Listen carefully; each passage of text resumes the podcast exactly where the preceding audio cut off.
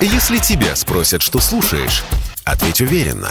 Радио «Комсомольская правда». Ведь Радио КП – это истории и сюжеты о людях, которые обсуждает весь мир. Россия и Беларусь. Время и лица. Здрасте, здесь Бунин.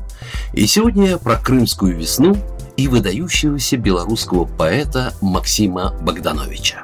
Именно в эти мартовские дни в России обычно вспоминают Крымскую весну. Так называют события восьмилетней давности, когда Крым вернулся домой. Кто-то может сказать, что это не праздник, а большая политика.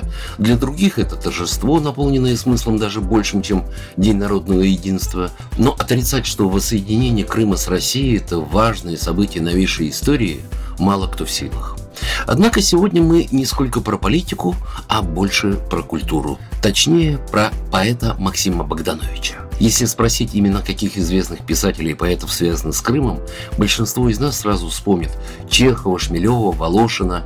Наверняка назовут Пушкина, Ахматову, Куприна. Но не все знают, что с Крымом связана жизнь классика белорусской литературы, поэта Максима Богдановича. Он родился в Минске в семье известного белорусского этнографа и педагога Адама Богдановича. Мальчику не исполнилось и пяти лет, как от туберкулеза умерла его мать.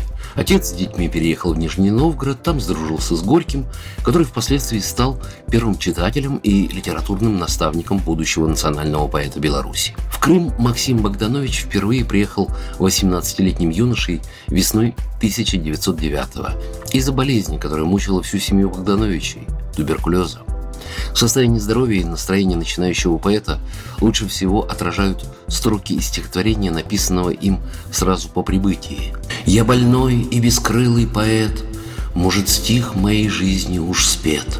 Но за несколько месяцев лечения ялтинские доктора и целебный южный климат заставили недуг отступить.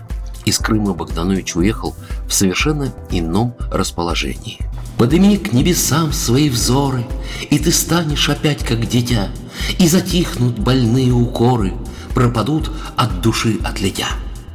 Позже поэт приезжал в Крым уже широко известным и, к сожалению, снова на лечение от обострившейся болезни.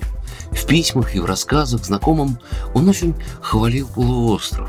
Вдохновленный крымской природой и историей, поэт даже написал статью о своих впечатлениях в журнал «Русский экскурсант». Широким полукругом врезается здесь море в берег, словно клешник гигантского краба. Далеко убегают два мыса, левый побольше, правый поменьше, и на обоих крутыми изломами поднимаются гребни скал.